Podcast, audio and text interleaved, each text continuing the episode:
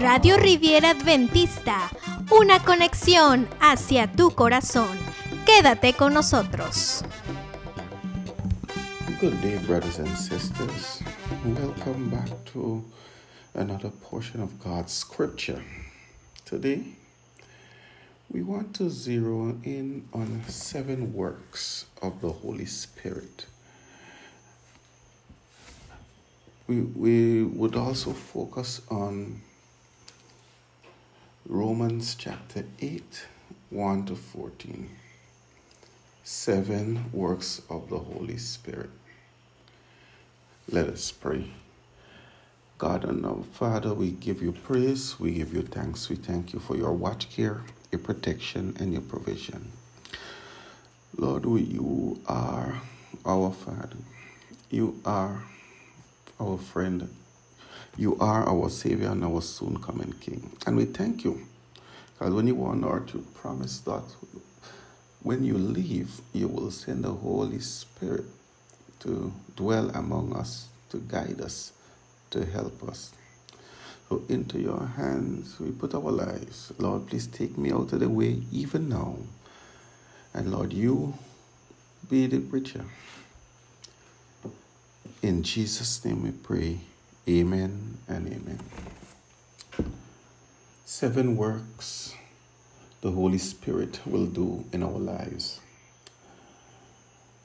Today we we as Christians we want to see how the Holy Spirit helps us. You see, many times we look to our own abilities when we need to understand that God has given us a helper in our walk with Him. He gave of Himself in the person of the Holy Spirit. Jesus said that He was not only the comforter, but also a helper. Romans 8 1 to 14 give us some perspective on living a life guided by the Holy Spirit. Romans chapter 8, beginning verse 1, it says, There is therefore no condemnation to those who are in Christ Jesus, who do not walk according to the flesh, but according to the Spirit. For the law of the Spirit for the law of the Spirit life in Christ Jesus has made me free from the law of sin and death. For what the law could not do, in that I was weak through the flesh, God did by sending his own Son in the likeness of sinful flesh on account of sin, condemned sin in the flesh, that the righteous requirement of the law might be fulfilled in us, who do not walk according to the flesh, but according to the Spirit. Verse 5 For those who live according to the flesh set their minds on things of the flesh, but those who live according to the Spirit, the things of the Spirit. For to the carnally minded is death, but the spiritually minded is life and peace. Verse 7 Because the carnal mind is enmity against God, for it is not subject to the law of God, nor indeed can be. So then, those who are in the flesh cannot please God verse 9 says, But you are not in the flesh, but in the Spirit. If indeed the Spirit of God dwells in you now, if anyone does not have the Spirit of Christ, he is not his. And if Christ is in you, the body is dead because of sin but the spirit is life because of righteousness. Verse 11 says, But if the spirit, if the spirit of him who raised Jesus from the dead dwells in you, he who raised Christ from the dead will also give life to your mortal bodies through his Spirit who dwells in you. Therefore, brethren, we are debtors not to the flesh to live according to the flesh. Verse 13 For if you live according to the flesh, you will die. But if by the Spirit you put you put to death the deeds of the body, you will live. Finally, verse 14 For as many are led by the Spirit of God, these are the sons of God. Believers may be chastened by the Lord, but will only be condemned by the world. By their union with Christ through faith, they are thus secured. What is the principle of their walk? The flesh or the spirit? The old or the new? Nature, corruption, or grace? For which of these do we make provision? By which are we governed? These are some questions we need to ponder. The unrenewed will they will in unable to keep the commandment of the flesh, commandment fully. And the law, besides outward duty, requires inwards, inward obedience. God showed abhorrence of sin by suffer, suffering of his son in the flesh, but the believer's person might be pardoned and justified. The satisfaction was made to divine justice, and the way of salvation open for the sinner. By the Spirit of the law of love is written onto the heart, and true righteousness of the law is not fulfilled by us. Yet Bless be to God. It is fulfilled in us. There, there is that in all true believer which answers the intention of the law. You see, brothers and sisters, the favor of God, the welfare of the soul, and the concerns of eternity are the things of the Spirit which those that are after the Spirit do mind. Which way do our thoughts move with, with most pleasure? Which way go our plans and contrivances? Are we most wise for the world or for our souls? Those that live in the pleasure are dead. A sanctified soul is a living soul, and a life is at peace. You see, the carnal mind is not only enmity with God, but enmity with itself. The carnal man may be the, the by the carnal man may, by the power of divine grace, be made subject to the law of God. But the carnal mind never that may be broken and driven out. You see, we may know our real, we will know our real state and character by inquiring whether we have the Spirit of God and Christ or not. He said, Ye are not in the flesh, but are in the spirit. Having the spirit of Christ means that we are having to turn a turn of mind to some degree, like the mind that was in Christ Jesus and is to be shown by the life and conversation suitable to his precept and example. That is a life that is live in the spirit and not in the flesh. So let's look at the first work of the Holy Spirit. One, the Holy Spirit tries to lead us in our daily walk. And if you notice the key word there is tries because when God will not force us. You see, the work he does is to lead us to Christ. He never forces us. He gently leads us. You see, Romans 8:14 tells us, For as many as are led by the Spirit of God, they are the sons of God. He leads us to Christ so that we can receive Him in as our personal Savior.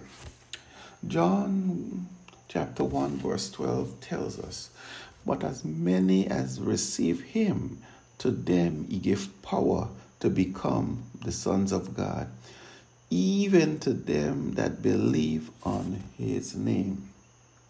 When you are feeling powerless or tired, or like you are failing at life, you can have confidence as a believer that you're not alone. You can start each day knowing the Holy Spirit is there to help you. He is the power that sustains. He is the power that energizes. And He is the power that keep you on a holy path. Number two, He will cause the fruit to come into our lives. If we are in Christ, we will display his character as outlined in Galatians 5:22 and 23, which tells us, "But the fruit of the spirit is love, joy, peace, long-suffering, gentleness, goodness, faith, meekness, temperance. Against such there is no law. The fruit of the Spirit should be manifested in our life. And we just want to look at each aspect of this fruit briefly. Love. Love describes a type of love which is self sacrificial, devoted to someone. The love that is willing to serve others. This is not a selfish or self serving love. Joy. Joy is the happiness provided by the divine, unchanging nature of the promises of God by, and by spiritual realities, knowing that God and His elect are reconciled. Those of us who have walked with the Lord for many number of years have many stories to tell the world. Stories about how unpleasant circumstances can be, and yet we find joy in them supernaturally by means of the Holy Spirit of God. This is because joy is a gift from God. Peace. Peace is a calm feeling we experience when God, by His grace, calls us into His family. And the good news of our Lord Jesus Christ makes this possible. Let's look at Romans 5 1, and it tells us, Therefore, having been justified by faith, we have peace with God through our Lord Jesus Christ Religion, my brothers and sisters, can never give this to you. Only Christ can give you this deep down peace. Long suffering, or sometimes we can refer to it as patience. This is divine, defined as the ability and willingness to endure painful, irritating circumstances as well as injuries caused by others. Kindness. This refers to the tenderness manifested in someone when he or she treats others with respect and consideration. Goodness. The word refers to the excellence of character shown through the means of the work of kindness. The key word is excellence. Jesus gives us insight on this in Mark 10 18. So Jesus said to him, Why do you call me good? No one is good but one that is God. If we believe what our Lord said, then we know that goodness is supernatural act from God and we obviously cannot cause it to happen. Faithfulness. Faithfulness refers to being loyal and trustworthy. Our Lord shows us how faith how to be faithful when he keeps the promises found in his gospel. First John 1 9 tells us, if we confess our sins, he is faithful and just to forgive us of our sins and cleanse us from all unrighteousness. We can also read about God's faithfulness in the book of Job we see Job was a faithful and upright man. And so he wants us, Jesus wants us to show faithfulness. He exemplified this in the scripture, since this is a distinguishing trait of those who belong to Christ Jesus. Gentleness.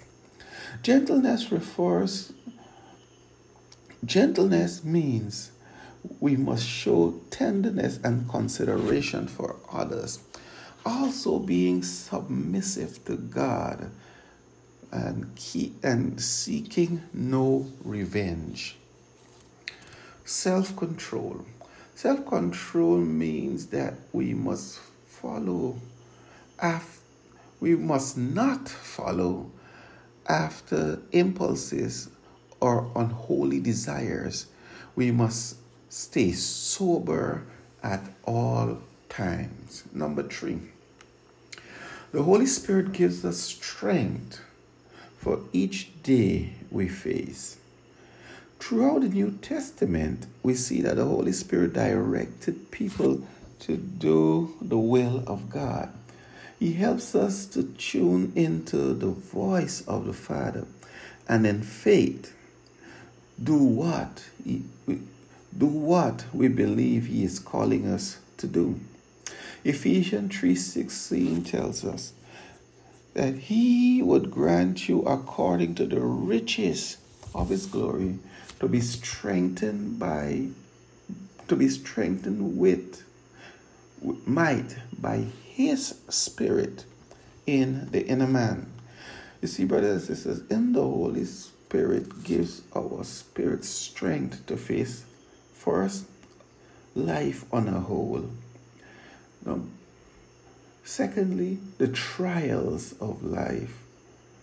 Thirdly, the enemy, which is Satan and the devil, or his temptation, and or his temptation. Our work, which is our calling, that which God have called us to do for him also, disappointment and victories.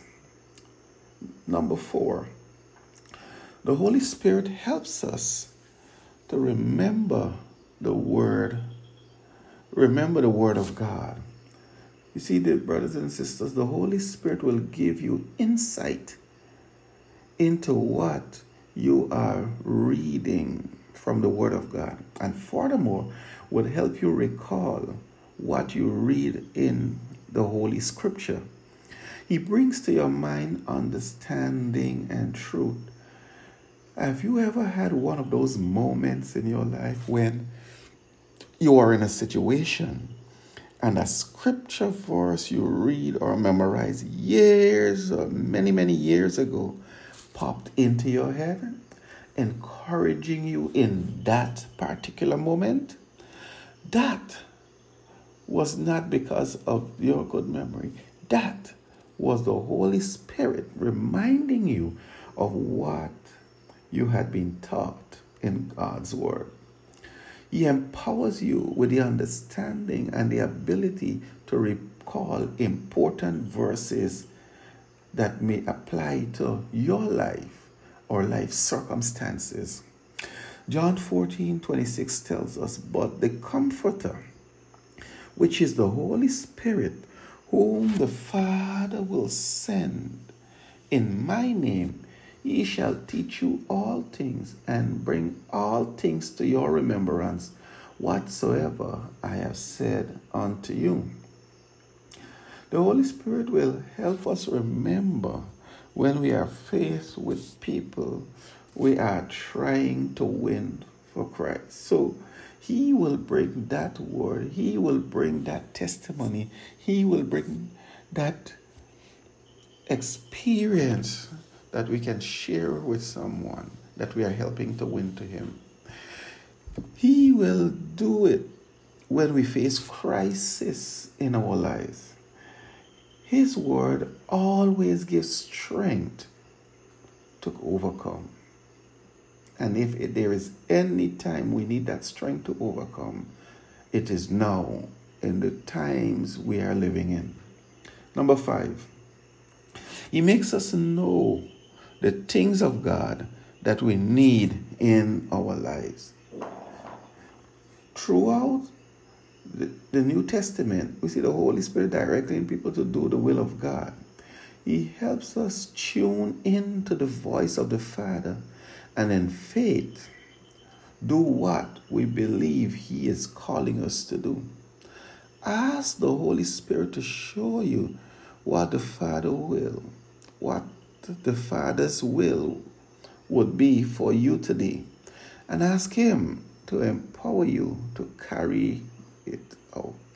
1 Corinthians 2 9 to 10 tells us, But as it is but as it is written, I have not seen nor ear heard, neither have entered into the heart of man the things which God had prepared for them that love him.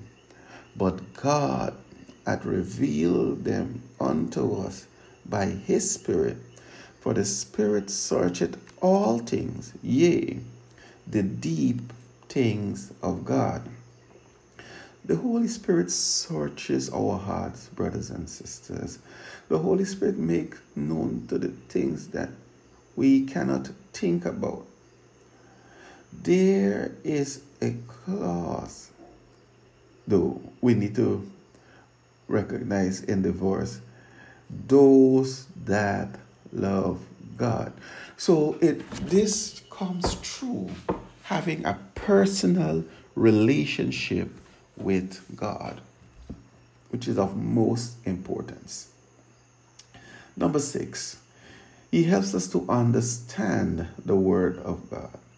1 Corinthians 2 12 tells us, Now we have received not the Spirit of the world, but the Spirit which is of God, that we might know the things that are freely given to us of God.